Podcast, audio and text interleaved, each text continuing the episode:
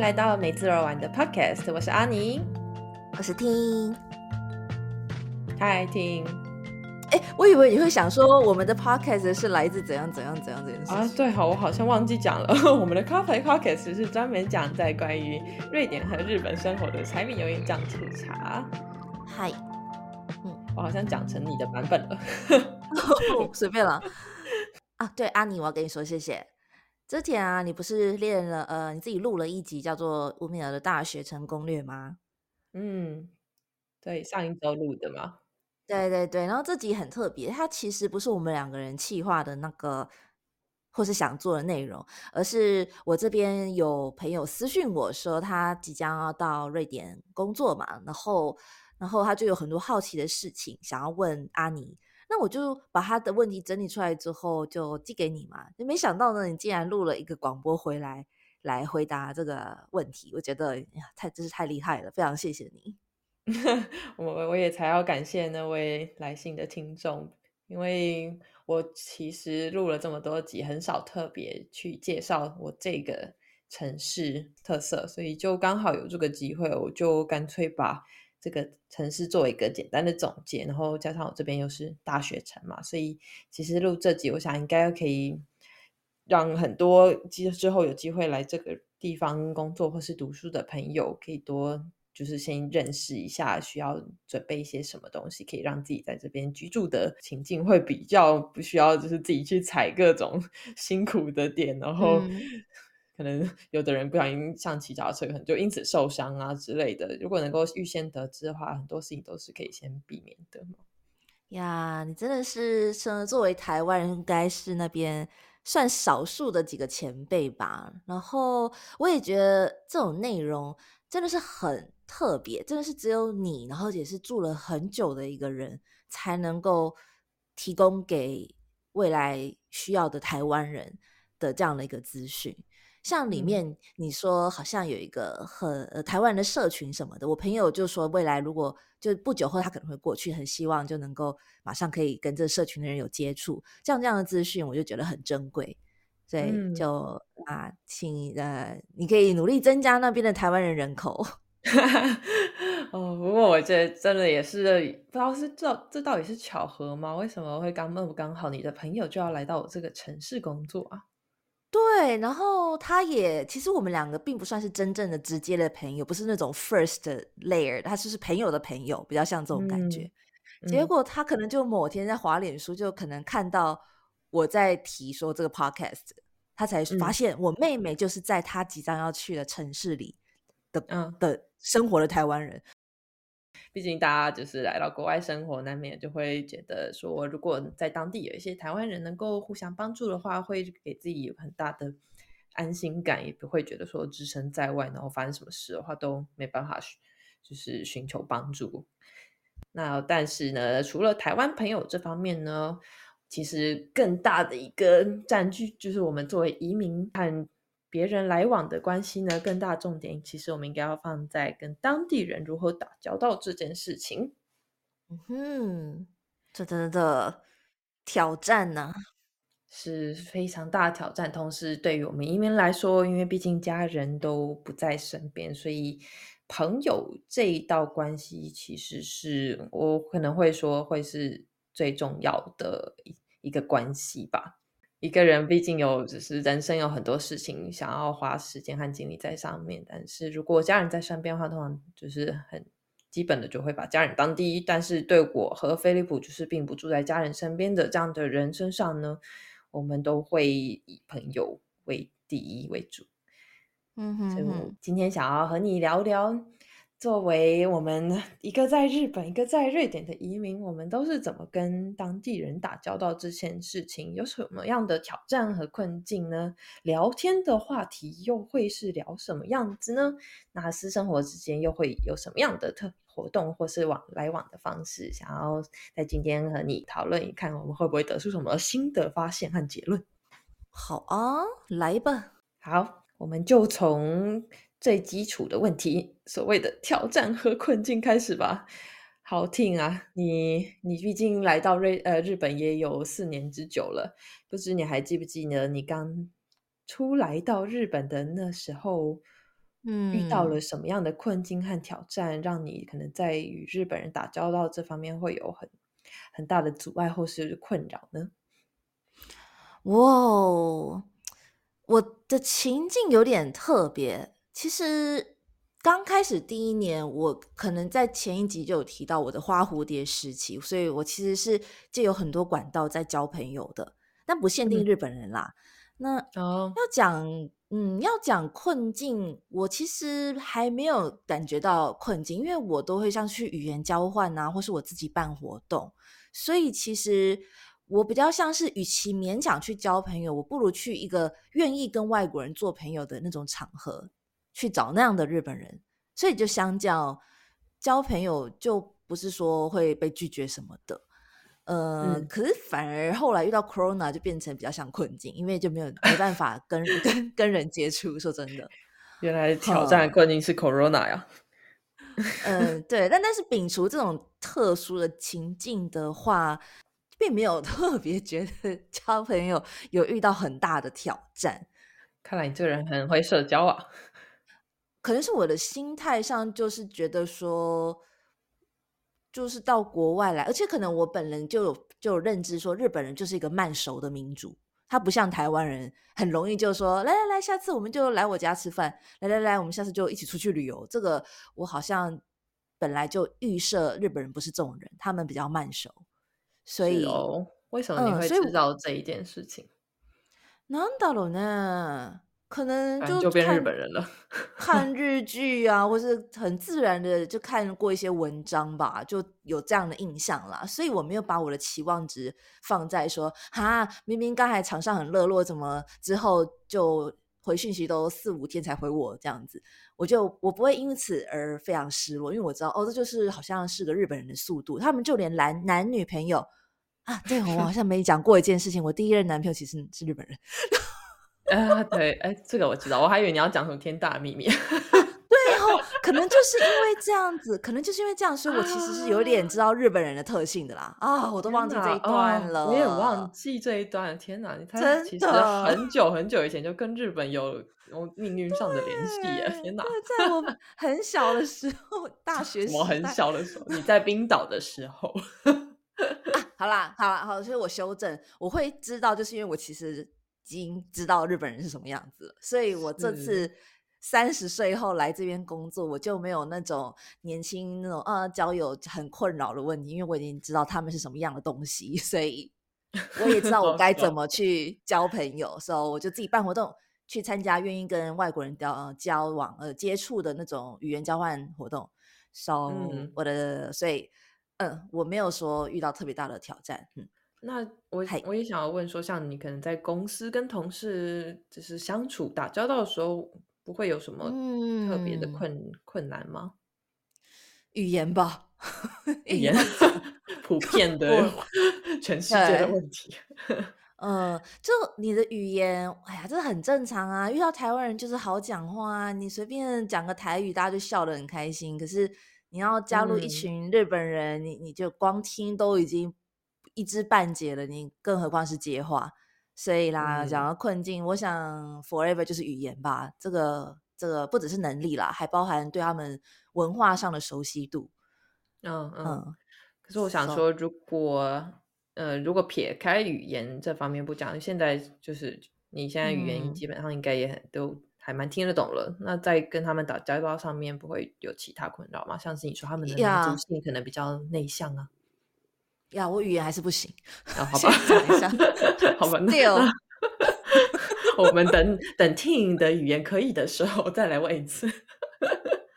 哎，可是但是我真的要说，有时候语言真的是，虽然它是一个很明显的门槛，可是它并不是绝对的障碍。其实，嗯，对啊，所以嗯，我就是比较好奇，绝对的障碍是什么？这样这件事情。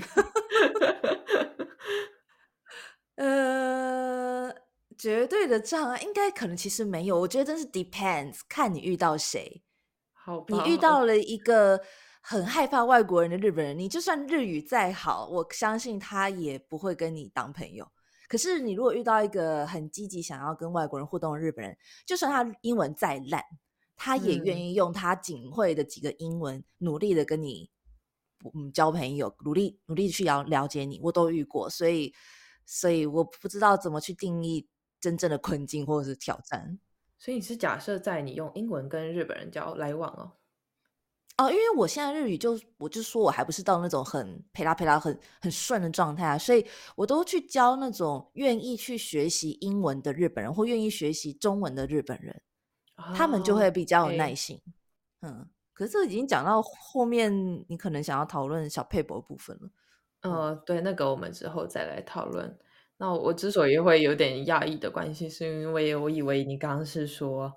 你在用日日日文这方面跟日本人打交道的时候，为什么还会日本可能比较不愿意跟外国人来往？那原来是因为英文的关系啊，所以对他们来说也是语言上隔阂，导致他们可能会比较却步这样子。可是那是我一开始啦，一开始英文会比较多。即便是现在英文量可以减少一点，我还是觉得，如果是遇到比较不开放心胸的那种，或是比较害怕讲英文的，嗯，或是。不是不知没有跟外国人相处过的日本人，这真的会比较难哦。那我就接着讲我在瑞典遇到的挑战和困境好了。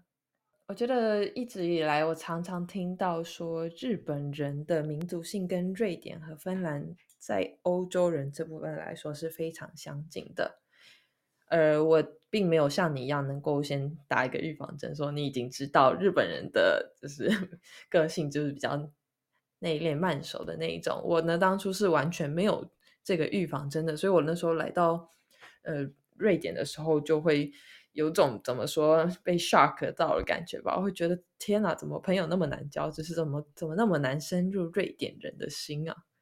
哎，等一下，是因为你预设说欧洲人或者是就是外国人会比较呃嘿嘿这样子吗？很很美式。以前在台湾的时候，我可能就会把西方人列成一种人，来到欧洲就会发现，哦，原来有欧洲和美国人。然后来到瑞典就会发现，啊，原来有瑞典人和其他欧洲人。你懂那个越来越 细了。对，为什么会说瑞典跟欧洲人呢？呃，当然芬兰人应该也要归在瑞典这一部分，就是因为。在我之前那个跟我同一团的 body program 同一团的一个荷兰女生，那时候就跟我说啊，要是上那个酒吧的时候呢，如果有一个男生来跟你搭讪，绝对不会是瑞典人。就哦，原来 都不知道，原来瑞典人在欧洲人眼中是内敛的那一那一群人呐。插话，因为我不是后来有在英国留学嘛，我也在冰岛留学过，所以我也可以看得出来，意大利人就很热情，南欧的人特别热情啊。可是像冰岛人啊、北欧人啊，就可以明显不同。美国人最吵，我要讲美国人最吵，已经不是热情的程度了，是不是？对，上课他们一定是第一个举手讲话，然后其他欧洲人或英国人都静默，就觉得大家都有一种他们到底要讲多久这种感觉。哇，嗯，Anyway，OK，回去就是你，好，你那边遇到什么样的困境？哦，所以，所以对我来说就是一个蛮大的挫折吧。会觉得说，怎么怎么朋友这么难交啊？就是跟欧洲人是没没什么太大的问题，因为我的 Body Program 里面就是混进了各种南欧、东欧、西欧，但是。北欧 这部分的人呢，就特别的难难，就是保持一个一定的熟度和联系，这样很难约约不太出来。嗯，真的，呃，我说真的是因为日本人也是，对，真的 是哦。为什么日本人会不太愿意接受邀约啊？诶，我觉得不只是日本人对外国人哦，他们连对本国人都是一样的。嗯。对，这个这个在瑞典人也是这样子，所以是一样。其实我很早就知道，就是因为之前不是说过第一任男友就是日本人吗？然后我那时候就有调查过很多男朋友跟女朋友之间他们的互动方式，其中有一点让我很震惊的就是，他们就算是男女朋友，一个礼拜不传讯息、不打电话很正常。诶，即便是男女朋友，嗯，对，所以我就很就已经打过这个很强力的预防针，所以我就知道说，都男女朋友都这样，更何况是。见过一次的朋友，一年不打电话应该也很正常，一年不理你也是很正常的吧？这种感觉，他们是不会想念对方那种吗？还是怎么样？还是是闷着，先先先传的人就输了那种感觉吗？不知道。不只是这样，连他们对父母都一样，对父母三个月不打电话都很正常。因为我那时候那男友就是这样子，所以我就 得到了这样的概概概念。究竟是基于什么样的缘由会有这样子的状况啊？还是就是不重要，还是时间上的感受比我们还要缓慢？他们的那种不想麻烦别人的个性就是这样子。他给家人算麻烦吗？就是对对，对他们来讲。除了过年回去以外，在那其他时间可能不怎么打电话啊。然后父母也是会觉得怕给小孩麻烦，所以也不会去吵小孩。不像华人的父母三不五时就会啊，你吃饭了没啊？你那个性衣服够不够啊？就会就讲这种电话嘛。在日本人就互相怕，所以孤独死很多也是一个原因，就是大家都怕麻烦麻烦到别人。哎，孤独死听起来有。真悲伤啊！说到孤独死，虽然我们不会讲，我们不会讲孤独死，但是在瑞典也常常说，孤独是老人最大的问题，因为民族性就这样一路成长到底嘛。那当你老的时候，就人朋友也越来越少，越来越少呢，最后就是变成孤单，造成很大的社会问题。那你自己的解释也是跟日本人一样吗？因为不想麻烦别人吗？呃，不会，瑞典人倒不是这一件事情。瑞典不太会去，就是为，就是站在他人角度去考虑这样子的。他们是从自己的角度去出发的。就我的观察来说，瑞典人呢，他们基本上有自己的童年玩伴和家人，就够他们用一辈子了。就我觉得他们他们的那个人际关系圈啊，就好像，首先童年玩伴基本上可能就是来自小时候到。高中大概以前，高中以前的朋友，然后他们就可以一直保持联系，持续一辈子。这点让我是在一开始来到瑞瑞典的时候最惊讶的一件事情，因为我听到童年童年玩伴，就会觉得哇，可以和童年玩伴保持这么久的联系哦。因为在台湾，可能因为我不知道，可能跟教育的系统有关系吧，就是我们每升上新的学校，就要透过考试去过层层的。转换那个环境，所以说就常常因此就跟可能上一个学校的朋友直接失去联系吧。我也没有没有几个童年 玩伴，说真的。所以总之呢，我是想说的是，对瑞典来说，他们认为就是少数几个关亲密的关系就就足够了。他们好像不太会说必须就是像可能在亚洲时候会有很大的，我们会有很大的兴趣去去去与其他人产生各种连接。呃，所以这表示说，他们会很频繁的跟童年的玩伴或是家人保持联系咯，不像日本人，可能连对家人都会保持一个不敢麻烦对方的这种距离。是是，我以前餐厅上班的 瑞典的一个女同事，就曾经就是很气愤的挂电话，我说怎么了？啊，我在跟我的阿妈吵架。说啊，跟阿妈吵架。我的安慰方式是。啊，至少你还可以跟阿妈吵架，我还听不懂我的阿妈讲的台语和客家语。那他们会跟同事就私生活也会有关联吗？会不会也比较就是工作是工作，然后私生活尽量不打扰对方？我我现在只有在呃一间公司上过班，然后之前是在餐厅。那在我这两个工作的环境的同事们。少部分的确会私下就是有一些来往，但是大部分的观察是基本上不会在私下去做来往，也不太会去就是互相约之后下班去哪里这样子。哦，哇，日本人反而相反，就是可能比较像工作，下班后要跟同事去农民开饮酒会，然后。就就反而很 热络，但对他们来讲这是很累的事情，可是他们必须做。Anyway，所以是工作的一部分。是哦，前辈邀约哪能拒绝？不过日本的这个下班之后要跟同事和上司去喝酒，这个文化真的是很特殊，在别的国家好像没有特别听过类似的文化。嗯，夸张一点都是要倒酒给前。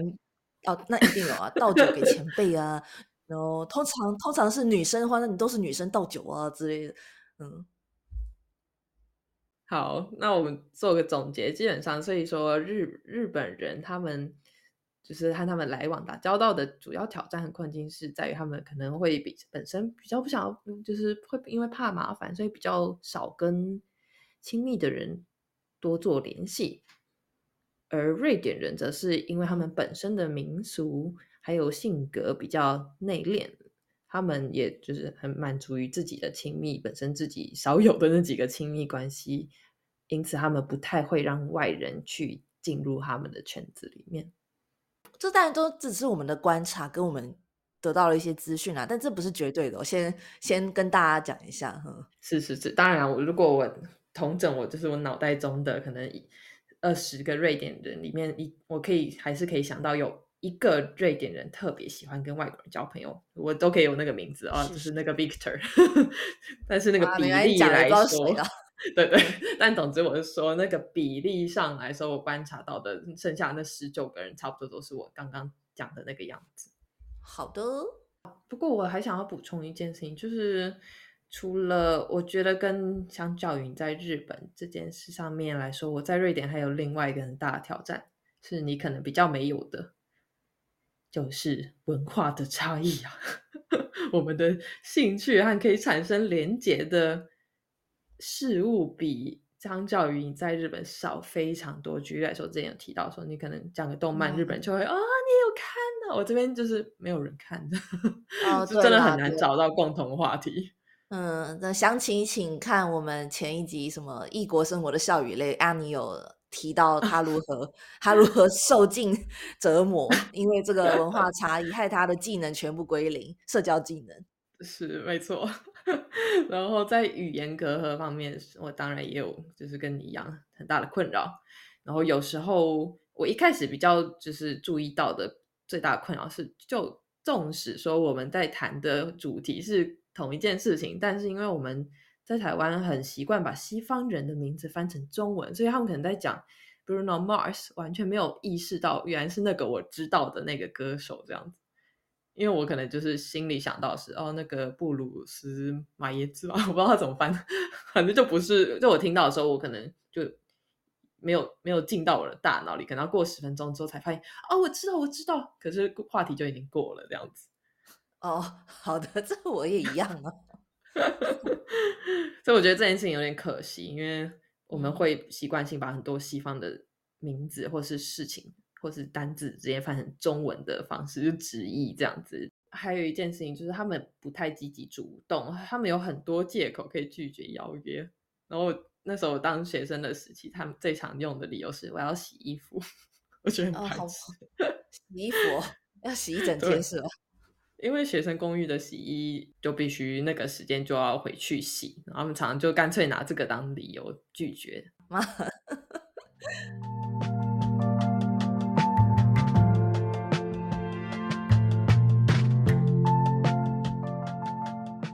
那么接下来呢？如果我们成功的打入日本人和瑞典人社群之后，我们各自通常都会跟他们聊什么样的内容呢？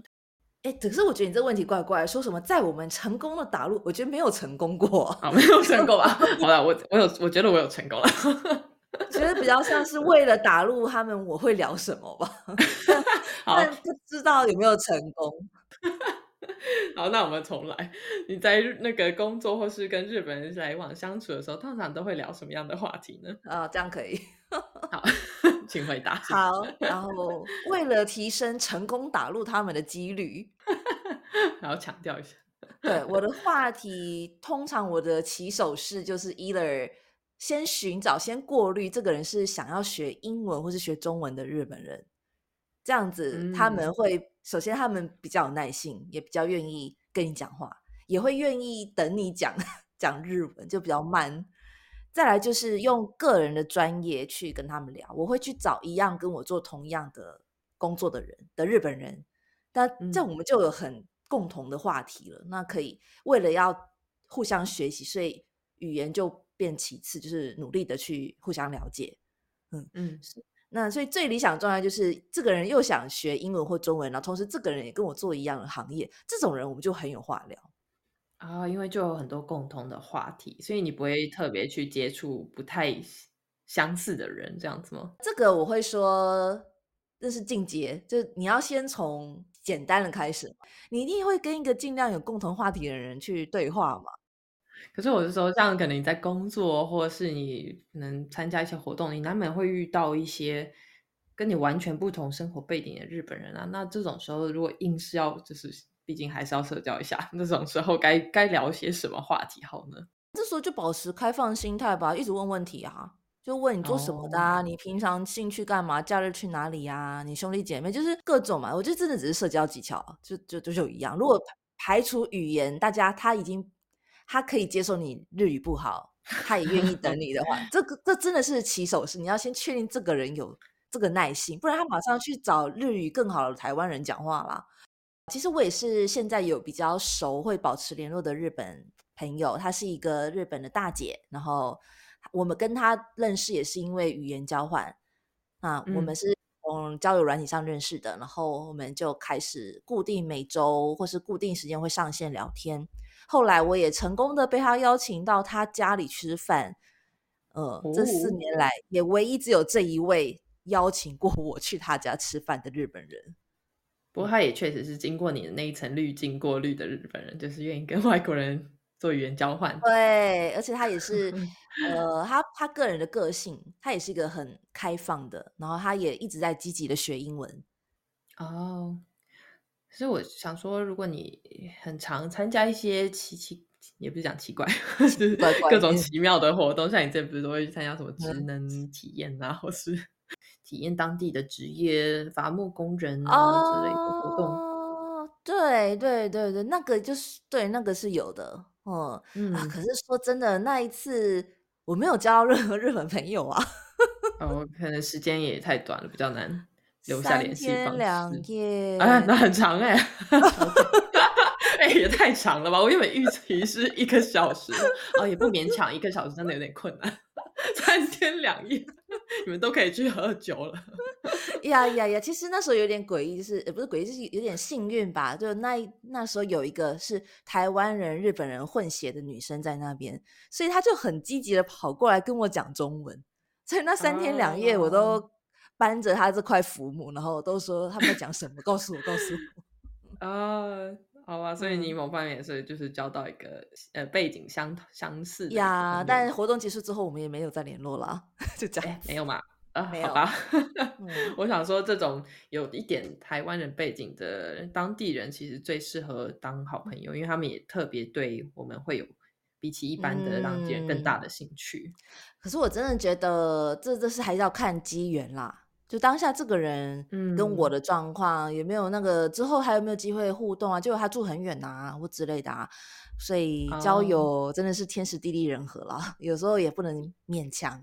嗯，可是是啊。好，那既然你你刚才提到一个很，我之前有一个就去玩三天两夜的这种活动，那 其实最近有两个有趣的认识两个有趣的日本人的故事，可以跟你讲一下。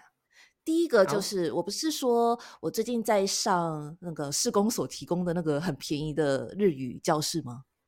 然后我配到了一个老师，他其实就是帮外国人处理签证的那种呃代办公司的一个日本先生，一个大叔。然后那我们每周不是就只要去上课就是要聊天啊，然后也是我开话题啊，然后诶都他很有趣，就是。最近的话题，我就聊到说我去寺庙体验，然后我就问他说：“老师，你有没有打坐过啊？就是在庙庙里面打坐啊？”结果老师就说：“我很常打坐啊。”我说：“哎，为什么呢？”他说：“因为我同时也是和尚啊。”我就 吓到。同事，他同时也是，他同时也是一个和尚。嗯，他有头发吗？有，日本是可以带发修行的。嗯，好特别。OK，对对对对，所以就就就就觉得哎，好酷哦。嗯，就所以这也是一个交朋友的方式，虽然还不能说是朋友，但是也是这样场合下，这个日本人就会很愿意陪你聊天，然后他也很愿意讲很多他的私事，在这个练习的场合。嗯，然后这是一个啊，OK，第二个，第二个就有点好笑。嗯，就像你在瑞典也常常有什么二手网站丢东西或是买东西嘛。然后我前阵子就是有一个包包不不用了，我就免费零元放在上面，然后很快的就有一个女生联络我，然后我就去交货嘛，就找个超市就哦，那这个交换给你谢谢。这样子，然后中间就讲一下话，然后事后呢，他就传讯息说：“嗯，你讲中文，你你是中国人吗？”这样子，我就是说：“哦，不是，我是台湾人。”然后他就开始很开心，说他其实有去中国留学过两年呐。然后就突然间，我们就在交交换商品的网站上变成笔友，就开始会他想练中文，我想练日文，所以就变成不是在聊天软，而是在我们交友网站上的那个对话区一直在慢慢的聊天。就莫名其妙的交交到了一个朋友，这种感觉，嗯，总觉得你交友的方式有一一大半是透过语言交换，然后再来就是比较特殊的共同兴趣这样子。我那时候我就有跟我先生聊到说，哎，为什么只是交换个东西就会莫名其妙获得了一个想要练 练语言的朋友？我们的结论就是，这是每个人天生。配到了一个特殊技能点数，就是我很容易从这种方式交到朋友。就我可能我的气场就会让别人想要用，就想要靠近我。在这种情境下，交换语言、语言交换或学语言情境下，就很多这种人会靠近我。还是你一脸就写着“请跟我交换语言 ”？Maybe，Maybe。嗯，哦，好了，好了，这是这是我的话题，嗯。好，那你嘞？你的同样的问题，你都跟在你成功前跟成功后，你们都聊什么话题？好了，刚刚我问问问问题的方式有点怪，就是要吐槽你。嗨啊，我想说的是呢，呃，我们先从可能萍水之交开始好了。萍水之交，什么叫做萍水之交？什么是萍水之交？就是像你刚刚在什么伐木工人之类的活动上认识的那种泛泛之交的当地人。王爱你，你的中文真的不行了。我听过萍水相逢，但我 没有听过萍水之 交这个字。那不然叫什么啊？随便啦，点头之交吧。点头之交，好，点头之交，或是工作上同事，就是距离维持的刚刚好，没有非常靠近这样的状态的人呢？我发现，在不讲欧洲好，但是在瑞典的话，会他们很喜欢聊一些语言上的差异。还有文化上的差异，就是跟我的话，因为毕竟我就是一点跟他们长得完全不一样的人，所以他们就有时候可能会主动问一些：哦，你在台湾的话，有没也有没有这样子的一个活动，或是这样子的文化之类的，或是你中文怎么讲啊？这样子。嗯，不过我想这也是他们可能。比较能够问我的问题吧，就像我们文化差异太大，所以他们也可能也不知道该问什么问题，这样，嗯，所以只能从最明显的差异部分去提问。如果他们有兴趣认识我的话，嗯，哎，这个有兴趣认识你这件事情啊，像我就是会很用我的主要的，我我是很有选择性的，我会去办活动也好，我会去选择性一些特殊的活动。然后确保他们是相当有程度是有兴趣的。那你嘞？你你也有用某些策略去确保对方有兴趣跟你聊天吗？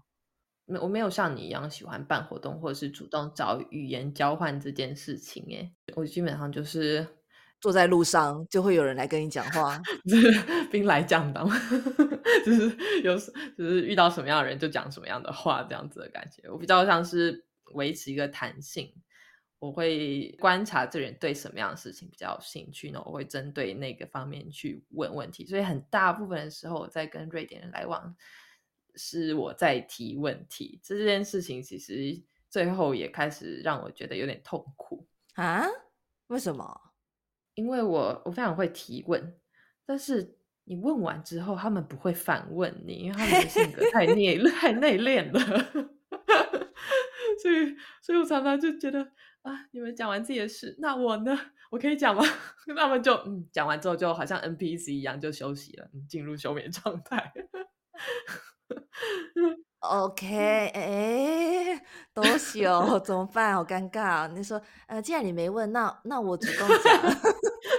既然你都没有问了，那我就告诉你吧。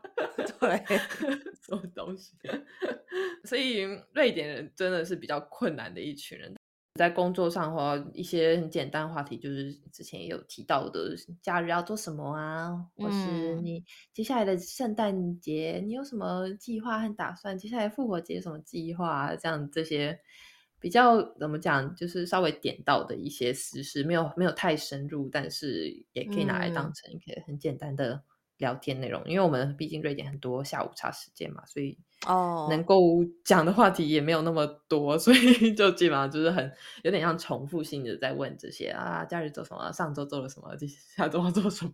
可是我觉得这很 正常，职场就是这样子啊，职场就是一个点到为止的地方，不太会有人想要把哦心情我分手了，然后在那边讲出来吧。嗯，好，这是这边这边就这样好。那你比较成功的。踏入了某个瑞典人的部分的那种对话的话，会变怎样？然后这点的话，就是我有提到的，有点类似你去找跟你背景相似的人做朋友。所以你应该也知道，我在这边有一大群客家人，他们其实是瑞典出生的新一代，但他们的爸妈都是还是维持着华人的传统。他们自己也不太会讲客家，呃，不是讲错了，自己也不太会讲瑞典文。他们就是在家里都跟小孩讲客家话而已，这样。哇，那你会讲客家话了吗？呃，不会，但是每次 每次有他们在身边，都有种回到高雄的感觉，蛮哎，真的。哎，他们有没有？他们是不是也跟高雄的客家人一样很吵闹？呃，没有，没有那么吵闹，但是讲话就也是有那种凶凶的语调。哎。所以啊，我想说的是，就是他们这群瑞典客家人，他们本身就自带华人滤镜，所以他们就是对我这个来自亚洲的人本身就很有兴趣。所以我们真的是一见面就一拍即合。但是我们平常相处的时候，我只跟他们讲瑞典文。哦，因为你不会讲客家话，但有些会讲中文，但是我就是习惯性只跟他们讲瑞典文了。我反而不太会想跟他们讲中文，因为他们中文程度可能有些没有到非常溜的程度，我会担心他们听不懂，但是装作听得懂，所以我宁可用瑞典话，呃，瑞典我跟他们讲话。哎，可是上次你访谈的那一位就是你的那个客家人的伙伴之一吗？家族那位对那位 IKEA 的女主管，我在森林里遇到的，她是里面中文讲最溜的，但即使如此，我还是只跟她讲瑞典文。哎，可是你们上次整全程中文对话，哎，很顺啊。因为你设定我们的 播 podcast 一定要讲中文，没有，不然 我跟你说，他那时候跟我说，他他其实压力超大，回家读书读了一个礼拜，把中文念好啊。对啊，就是说他其实很想要在。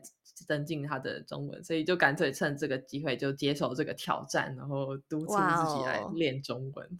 你们俩要不要开一个瑞典文之教中文的频道？是不用了，有兴趣人自己其实网络上很多资源。啊，そうですね。啊，所以这群人算是我在这边最成功的认识的、最熟、最亲密的瑞典朋友吧。那。 跟他们聊天的话，话题就真的是无法方面，没有再限制的，你聊什么就聊什么都可以。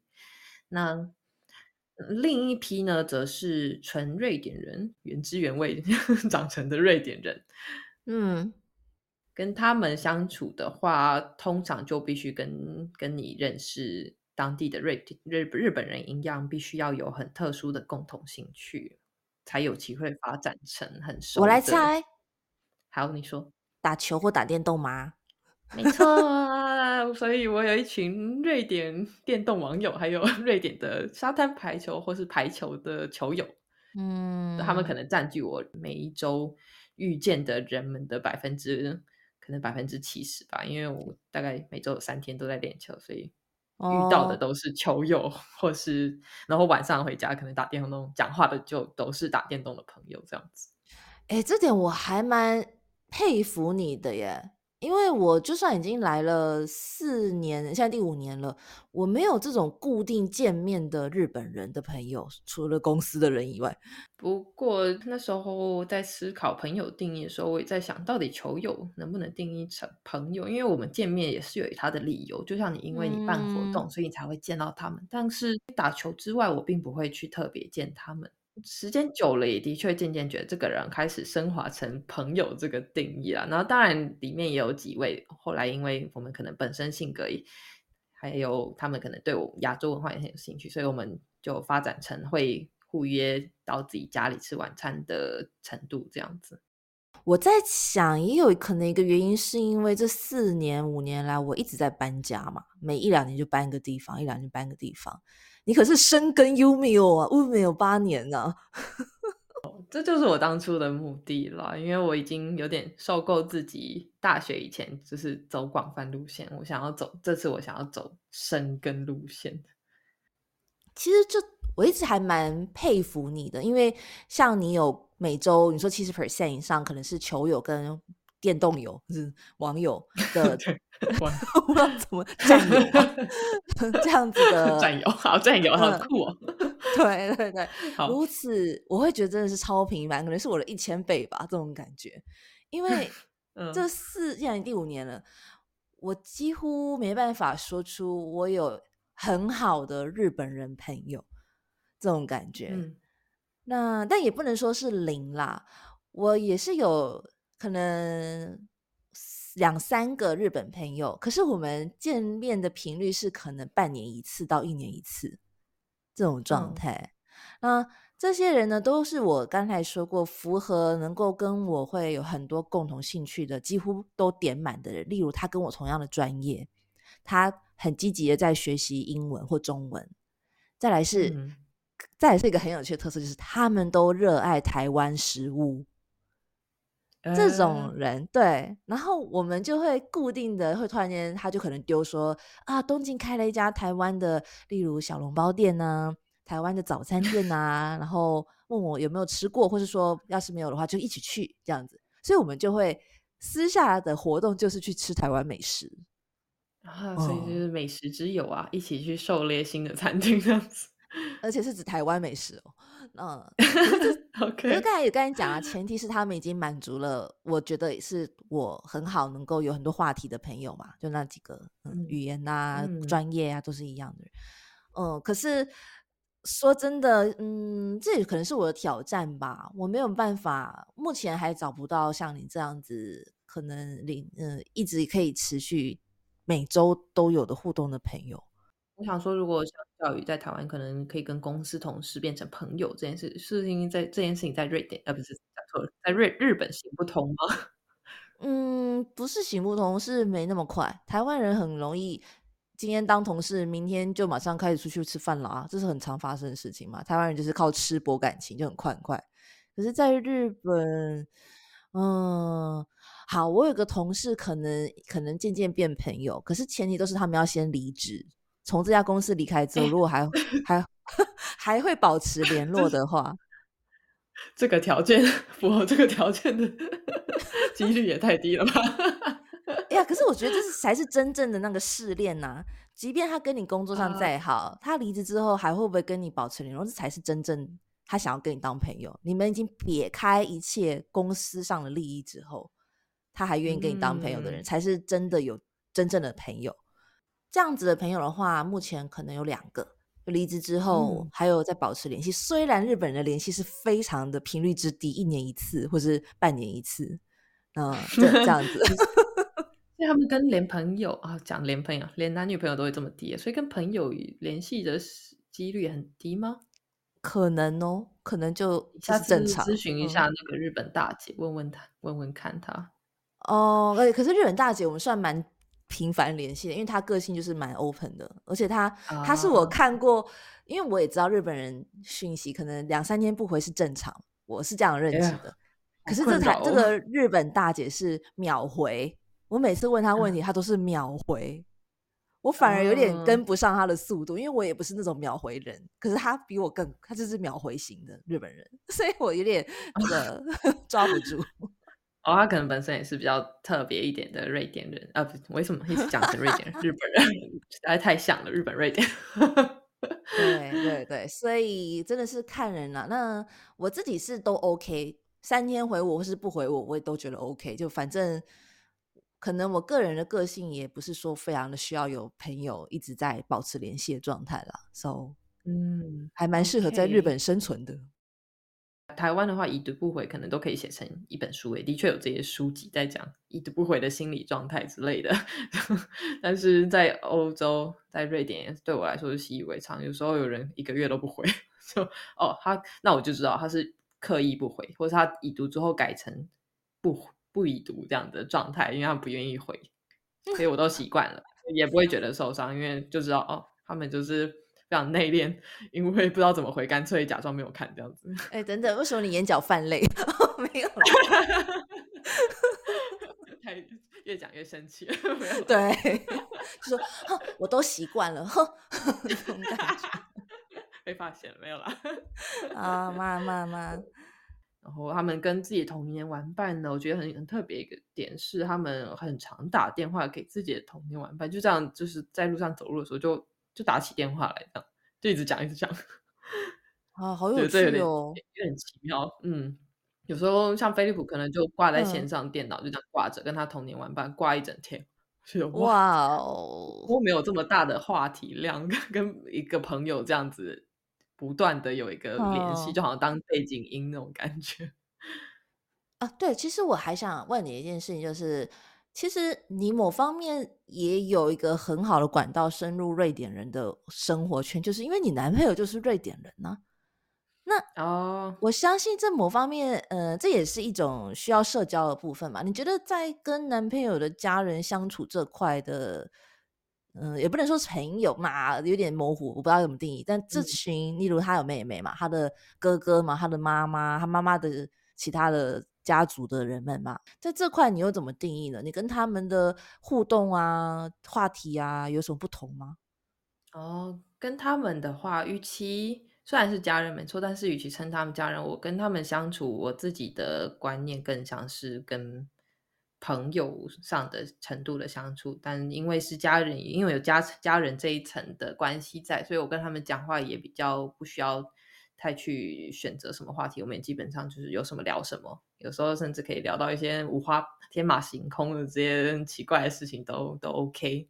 这样我 我觉得很好笑。有时候我我跟因为瑞典人那个性观念比较开放，所以有时候可以跟他妈妈聊性之类的事情都没关系。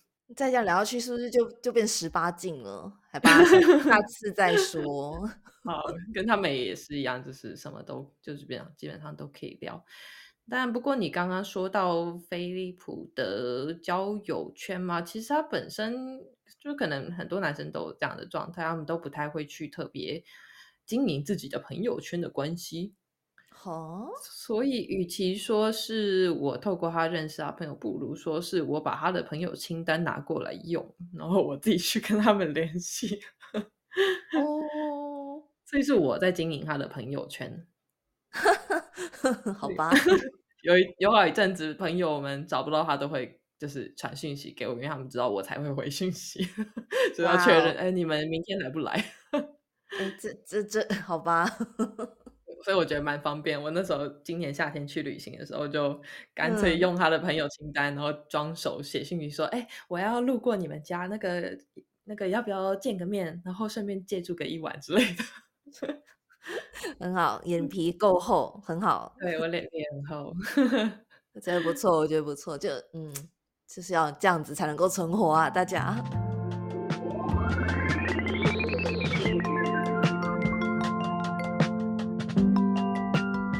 那最后，我想要做个小总结。嗨，对于如果刚来到瑞典或是日本的朋友，要如何跟当地人打交道？你有没有什么特别的小 paper 秘方，或是一些切记要避开的一些隐形的规则？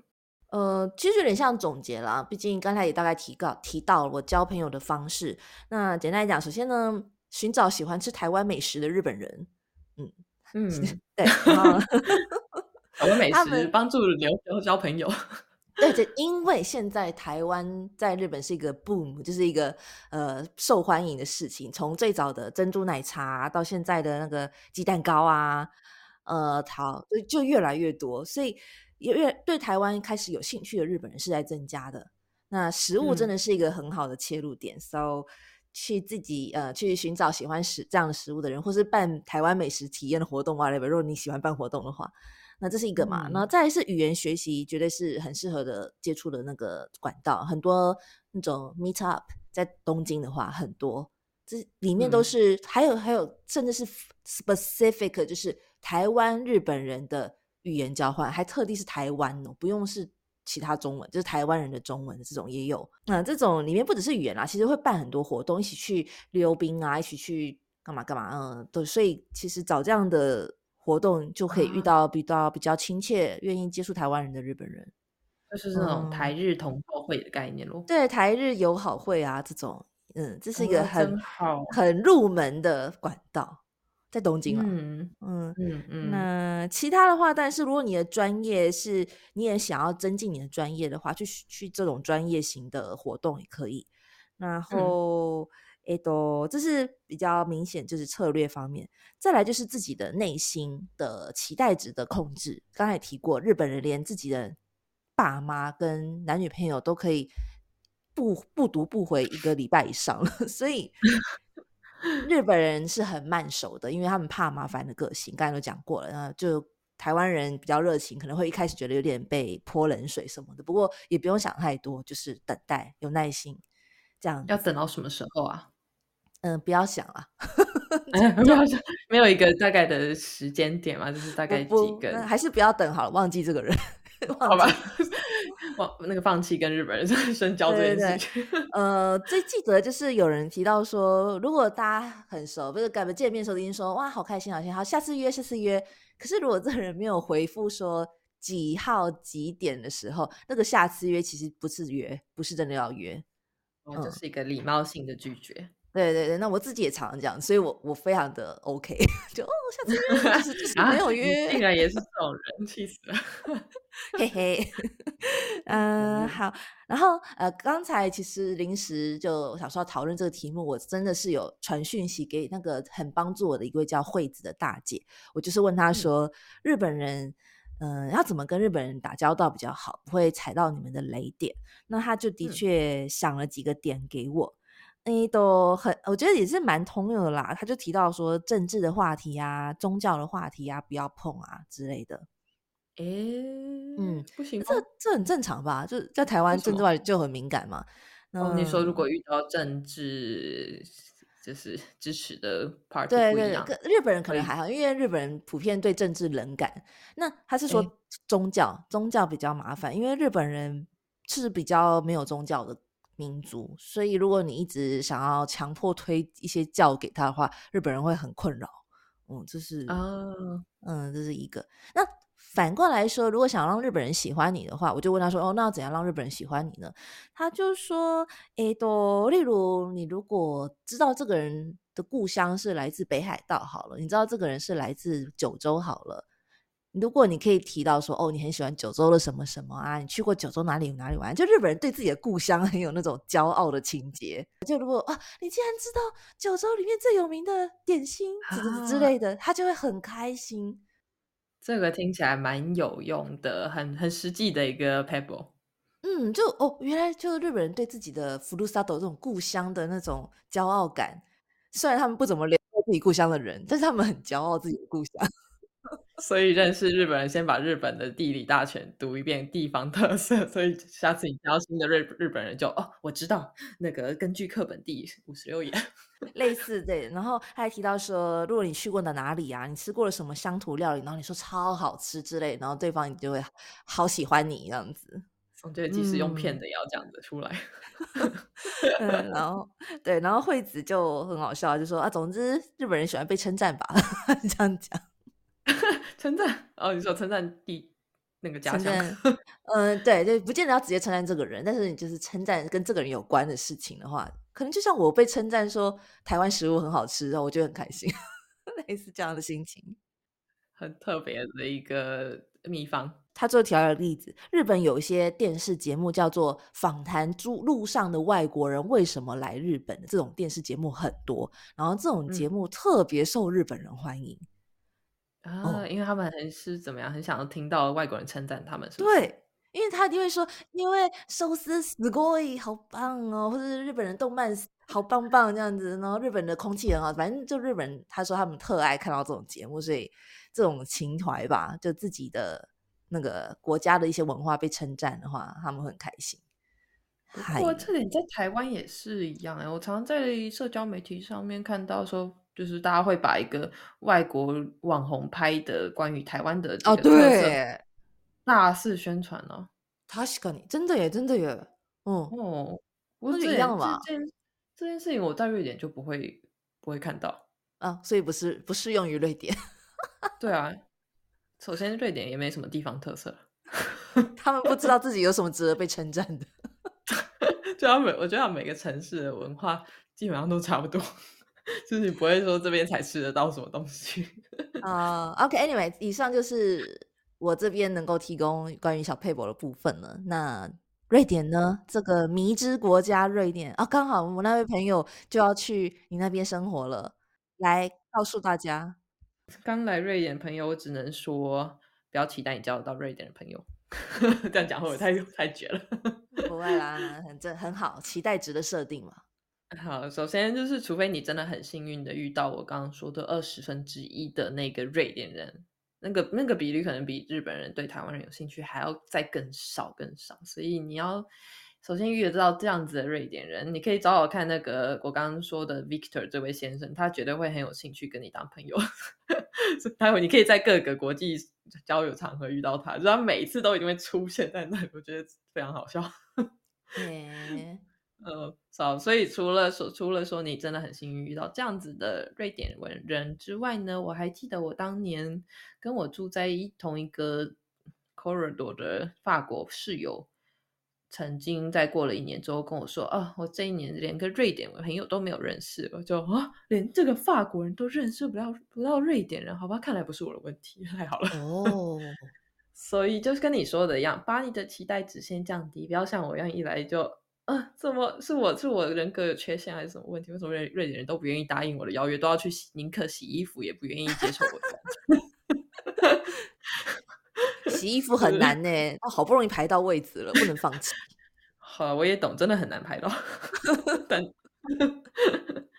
好，呢再来呢？秘方的话，我觉得有一个瑞典文很好笑，它的名字叫做 “tont plot”，它的意思就是 “empty talk”，空聊。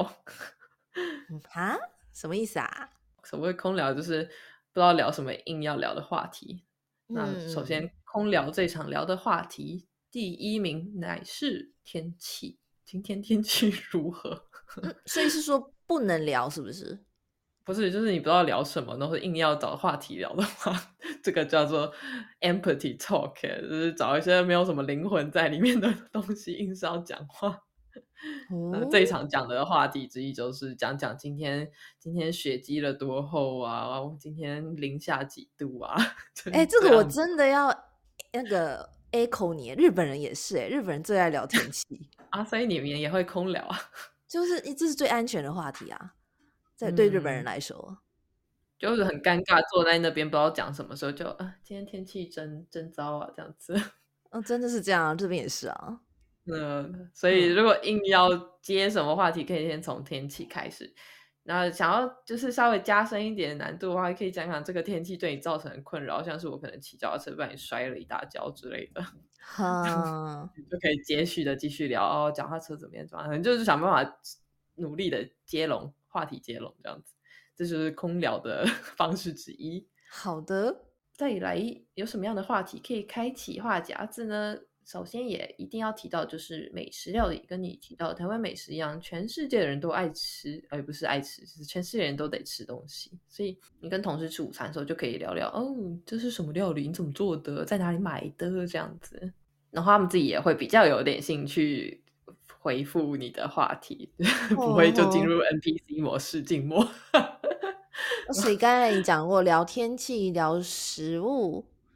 是比较呃，如果不知道瑞典人想聊什么的话，聊这两个是最安全的起手式，这种感觉。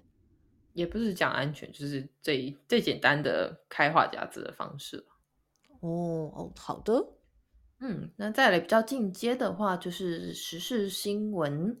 我我最近培养了一个新的兴趣，就是每天都会看国际新闻。所以如果看到什么，有趣或是正在发生的大事的话，我就也可以提出来跟跟朋友、跟工，主要是跟工作上的同事聊啦，就是聊聊你们有没有看那个国际新闻？今天乌克兰怎么样了之类的，或是石油的价格怎么样？这样子也蛮适合拿来聊天的，因为他就不太会碰到太私人的部分，然后又可以拿来当讨论的话题嘛。哎，可是这个我要是遇到人跟我聊这，我反而很尴尬，因为我都不看国际新闻的。你的意思是说，瑞典人们很 care 国际新闻吗？嗯，对啊，我觉得他们平就是普遍蛮有国际观，会，常常在，因为他们毕竟欧洲嘛，欧洲就是每个国家都黏在一起，比较容易会去注意邻国发生的事情吧。哦，因为它毕竟也是真的会直接影响到瑞典自己的国家。好好吧，那的确算蛮蛮直接的话题，不是像像台湾人可能就会有点，嗯，好远啊，这样子，也不能这样讲了，嗯，也对，因为也真的蛮远的啦，就是不是很有，不太跟自己有太大关系，当当然会觉得没什么兴趣，因为俄罗斯就在你旁边不远处，对，说不定明天就打过来了之类的。そうですね，はいはいはい。嗯，也不一定要国际新闻，也可以聊聊当地哦。最近日本的某某处发生了什么新闻呢？就是当做趣事分享的概念吧。嗯，可能日本人自己听也会觉得啊，竟然要自己的国家发生这样的事情，或是有什么特殊的消息 呀？我自己观察，我们群组里面好像都没有人聊新闻呢。嗯，好吧，anyways，你现在在讲瑞典好。嗯，当然我是不会在群组里面聊新闻这件事啦。我说，谁要在群组里面聊新闻啊？太无聊了吧？长辈文啊，聊吃的倒是很多，是去哪里旅行这样子。嗯，好难哦。你现在讲都是职场的情境，是不是？对，这个是职场情绪，跟球友啊。那接下来就是讲最后，就是撇除刚刚我提到那几个聊的话题，那再来，我觉得可以拿来当一个。自给自己思考的方针是专注在那一件连接你和那个人的理由上面去找话题。举举例来说，我跟球友打完球之后，总会有就是休息时间，这时候就有点尴尬，不知道跟该跟对方聊什么，因为不太了解彼此这样子。这种时候呢，你就可以住在然后这个球技啊。怎么打呀？或是我可能身体肩膀因此有什么问题？你有没有什么小 paper 可以治疗啊？就是想办法，就是找你们会一起出现在那个当下情境里的分支的话题，去制造那个熟络感。那这一切的目的，你聊什么都不重要，最主要的目的呢，是为了能够。增加瑞典人跟你的对你的信任度还有熟度，因为瑞典人他们很内敛嘛，所以不熟的人基本上不会主动去关心你或是问你问题，不会反问你问题。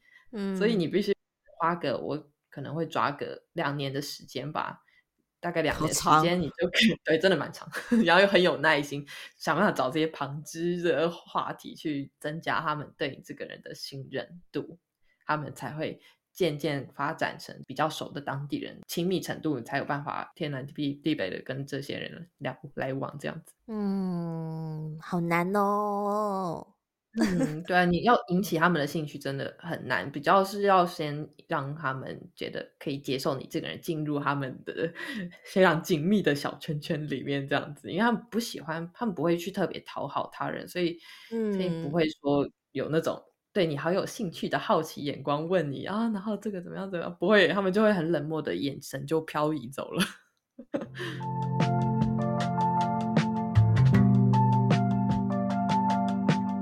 哇，不过讲交朋友、跟当地人打交道，真的是一个很深奥的话题耶。我们真的是聊了非常多，不过我们还是来试着做个小总结吧。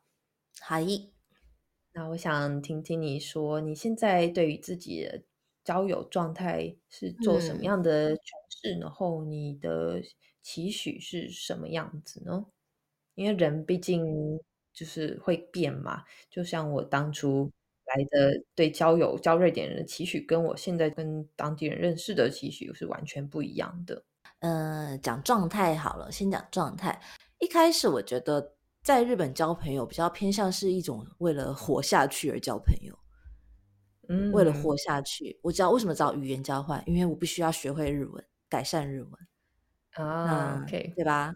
那可能还有一些，嗯，生活上一个人嘛，总是很孤单，所以需要拓展社交圈。所以我在时代的时候有过新加坡的朋友，有过语言交换的很好的朋友，这是一开始比较偏生存型。那现在我的状态比较像是有点呃，我觉得很像交朋友，就像是种花一样。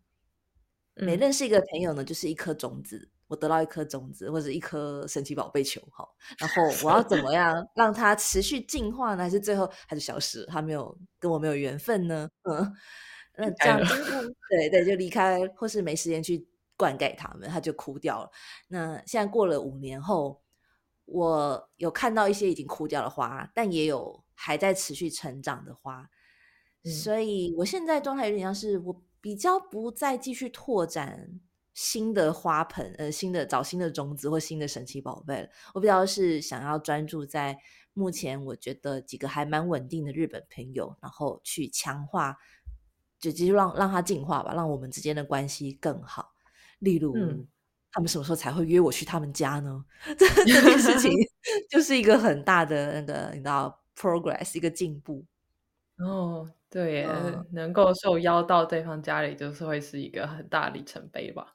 对，因为日本人是真的很不太把自己的隐私透露出去的，呃，神秘主义的这种民族，所以惠子是特例，他很快就要我去他家玩。可是到目前为止，还没有其他日本人邀请过我去他家，我都有邀请他们来哦，就愿意来就会来，呃，不来的就是不来。嗯，但但他们会来，可是他们都没有反问说下次来我家这样子。对，所以嗯，好像瑞典人就是不会不会反问问你问题这样子。嗯，可至少他们愿意来啦，Step One。但就希望下一步是他们也愿意，也让我可以更亲近他们，更 private 私人的部分。另外一个期许是我希望像你一样有邻居的存在。嗯，其实这件事情我就算在台北也没有没有过，在台北工作七年以上，我搬过家，我其实从来都不知道我邻居长怎样，叫什么名字，Never。但这个在大城市，无论是哪里都非常难的，所以我就蛮羡慕你，你家邻居就同时是你们的你男朋友的好朋友吧？不是都嗯互相照顾宠物啊什么的，开 party 啊。这个与其说是，因为他这也不是任何巧巧遇或机缘，他就是我们主动 搬过去做联系的，并不是说我们因为搬过去然后意外跟这个人变成好朋友，我们是因为哦好朋友住在那里，所以我们搬搬过去。呃，这也可以啦，就是我希望有邻居的感觉。我希望我饭煮太多的时候，我可以给旁边的人叫他帮我吃掉。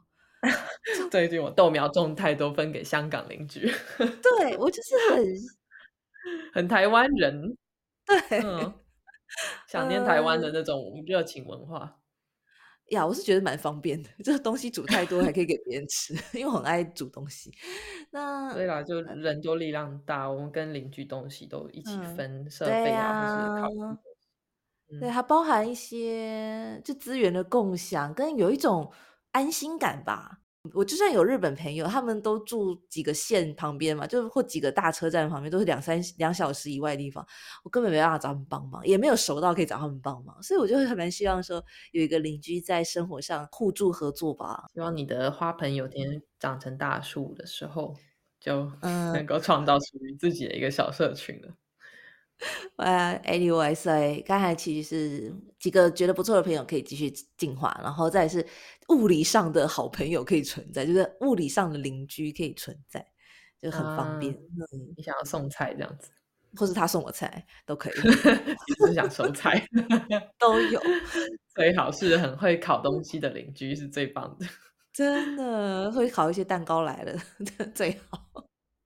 我跟你讲，我现在如果公司有台湾人来我们公司工作，我都会一直说拜托你们来我们这边住，这样子，我这边超棒的，这样子，想要常 增加台湾人的邻居，这也不错。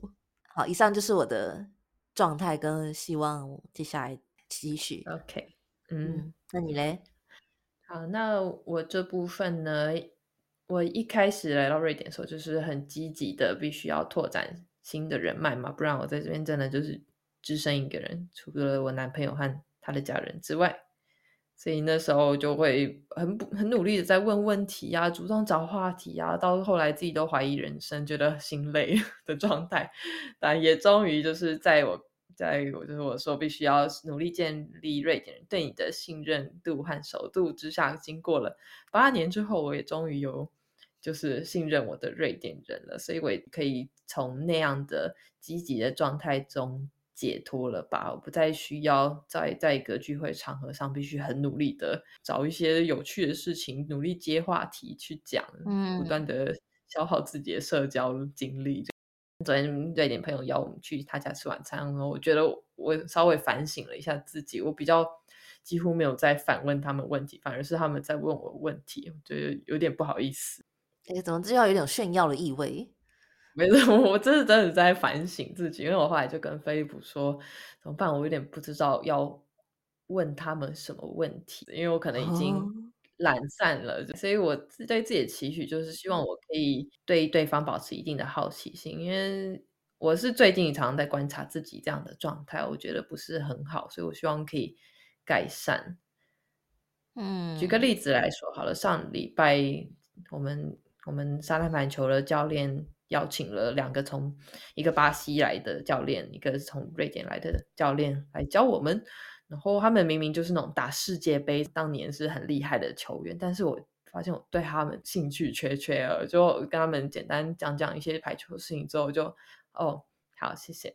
然 后自己已经失去那种建立连人与人之间连接，好像快要瑞典人化了，怎么办？这也没什么关系啊，瑞典人也都活得好好的。啊，那我觉得这样子不永续，我就会陷入瑞典人最后所谓的孤单，成为老年后一个很大的社会问题。所以我希望自己能够稍微回到一点点当初那种愿意主动建立连结的状态。因为菲利普常常跟我说，我这样子的人其实还蛮少见的，因为瑞典人他们自己都不太敢主动邀约或是创办聚会。所以能够嗯，有我这样子的人可以聚集他们，其实是对他们来说也是好事。扣回上次我们谈到那个异国生活的一些转变，我本来就是你所谓的那种积极办活动啊、邀约人的那种人，可是现在现在我也变懒嘞，也比较嗯，少了。嗯或者就就这就是一个过程吧。一开始新人就像年轻人都必须要稍微嗯比老一点的人再多多努力一点，多牺牲一点时间，多牺牲一点睡眠，你才有机会嗯。进到一更高的境界，那才能够达到属于自己的舒适圈和属于自己的社交圈吧。嗯，不过我现在思考，即便是我在台湾再好的亲密的朋友，我们可能三个月以上、六个月以上不讲话、不见面，也是很常见的。嗯，那然后我我个人就是我没办法，像我先生他他基本上已经不交朋友了，可是 跟爸爸好像。可是他会有 固定联系的一些大学啊，或是职场上就后来变很好的朋友们，他们会固定联络，然后他就嗯也只固定，并且还蛮频繁的，三两周就会见面的朋友。那不增加数量，但是他是只重强化这些人的关系。可是嗯我的话是我没办法重复两周一直跟我好朋友见面，我会很腻。我没有，嗯我自己不会有这样的可欲望，我会一直希望有新的 something、新的人、新的话题。我想就是个人的喜好和对于亲密关系的需求的差异吧。像我就认识嗯一个人，他完全完全不想要认识其他人，所以他自从因为前女友搬到瑞典之后，就开始了独居生活。他跟我跟我一样才三十几岁，可是就觉得啊，在这边终于不用有人来打扰我了，他就可以自己去森林里去嗯烤肉都没问题那种程度哦。啊，的确啦，需不需要朋友又是一回事了吼。交朋友是，嗯。但你本来就没有这个需求，你就不会想要去交朋友啊。对，嗯。所以你的需求可能我其实我也比较偏向你那一个类型，我比较需要有广泛一点的交友，然后再从中选择让自己最舒适相处的人去深耕。呀，其实我曾经想过，觉得我交朋友态度比较像是收集那种，然后像古代神奇宝贝，嗯，或者是图鉴，收集不同的那个药草，就就很喜欢看看会不会遇到有趣的人，然后有趣的话就会把它收下来，然后继续培嗯养这样子。嗯，可是我没办法，就只有固定几个朋友，然后一直去 repeat，嗯，会会很腻。嗯，我嗯是曾经羡慕过这样子的人，就是有一个闺蜜，好像随时随地都在身边，有什么话都嗯担心担忧、内心的黑暗面都可以跟对方分享。但我想，最后自己现在的状态就是反映内心其实嗯渴望的样子吧。所以我最后我也发现，就算我可能有一阵那个很亲密的朋友，我可能不久之后也会像你一样就腻了，还是会回到想要广泛交友的状态。啊，有点讲远了。这个今跟今天这个主题，怎么跟当地人交朋友讲远？不过我觉得，在自己努力、很辛苦交朋友是这样之前，可能还是可以思考一下朋友的意义是什么。然后，嗯，你为什么要去交朋友？交朋友是非常需要精力的一件事情，交到最后还要维持。嗯，我觉得这也是一个可以，我们两个就也借由今天的这个题目去思考一下，我们在国外。也不该只是为了交朋友而交朋友，还有更多回到自己对朋友这件事情，对自己人生的这个角色代表了意义是什么吧。嗯，好，那最后最后好来做个结论，对你来说，朋友交朋友这件事情是什么？哎，临时出题。交朋友是什么？可能我可能就我最常见面的那群客家人来说，我跟他们来往的主要的缘由就是想要一起 have fun 吧，就是很开心、很舒压在一起，很好玩。我觉得也很庆幸是这样子的关系，就很单纯。因为如果是因为有利益上的往来，或是因为我很需要依赖他们的话，我觉得就不是一个。互互惠的永续关系吧，所以也很高兴自己是一个独蛮独立的个体，不太需要说要靠别人这样子来往的话，就会带有其他的目的性。那你呢？这个问题来的有够突然啊！好，对我来讲，交朋友是什么？我想，我交朋友就是在丰富我自己的生命吧，这种感觉。嗯，他们。因为每个人都有他们各自的人生经验，还有他们未来的梦想或者想做的事情。借由这样认识新的朋友，会让我更拓展我对这世界的看事情的方式吧。So，嗯啊，某方面就是我 have fun，我也在 have fun。从这个人的故事身上，嗯，我知道有其他的生活方式，其他的价值观，那就会让我觉得世界又打开了一点。嗯，就有点像是人类互相分享彼此智慧的结晶吧，就是大家一起力量大的概念。因为人自己时间有限啊，但是如果有朋友的话，就可以互相分享彼此的视野。真的，就住住他住住他的房子，坐坐他的车，这 是另外一种。像是在讲我，就是你。我觉得我常常想，那个靠近我朋友会不会 没有？开玩笑的。好好了，来啊，做就来啊，做个总结吧，王爱妮。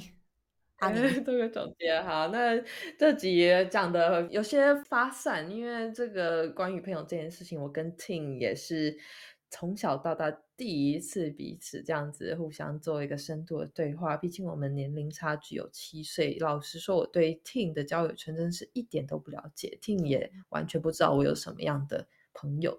就即使朋友是家人之后第二重要的一个关系，能够有机会在这里和 Tin 透过 podcast 互相分享彼此的想法和状态，是真的非常的有趣。那同时也希望说，我们今天的谈话内容可以让听众们能够有一些来到国外之后要如何跟当地的日本人和瑞典人交往的小 pebble，可以拿来应用在自己身上试试看。说不定有机会能够因此打开和当地人来往的钥匙。哎，我突然想到，你下次自己录一个番外篇，如何跟瑞典人交往？你说恋爱这件事吗？对对对，这个你可以自己番外篇。好，这个 等我以后有精力的时候就再来看看。好啦，那今天的广播就到这边为止啦，感谢大家的聆听喽，拜拜，下次见，拜拜。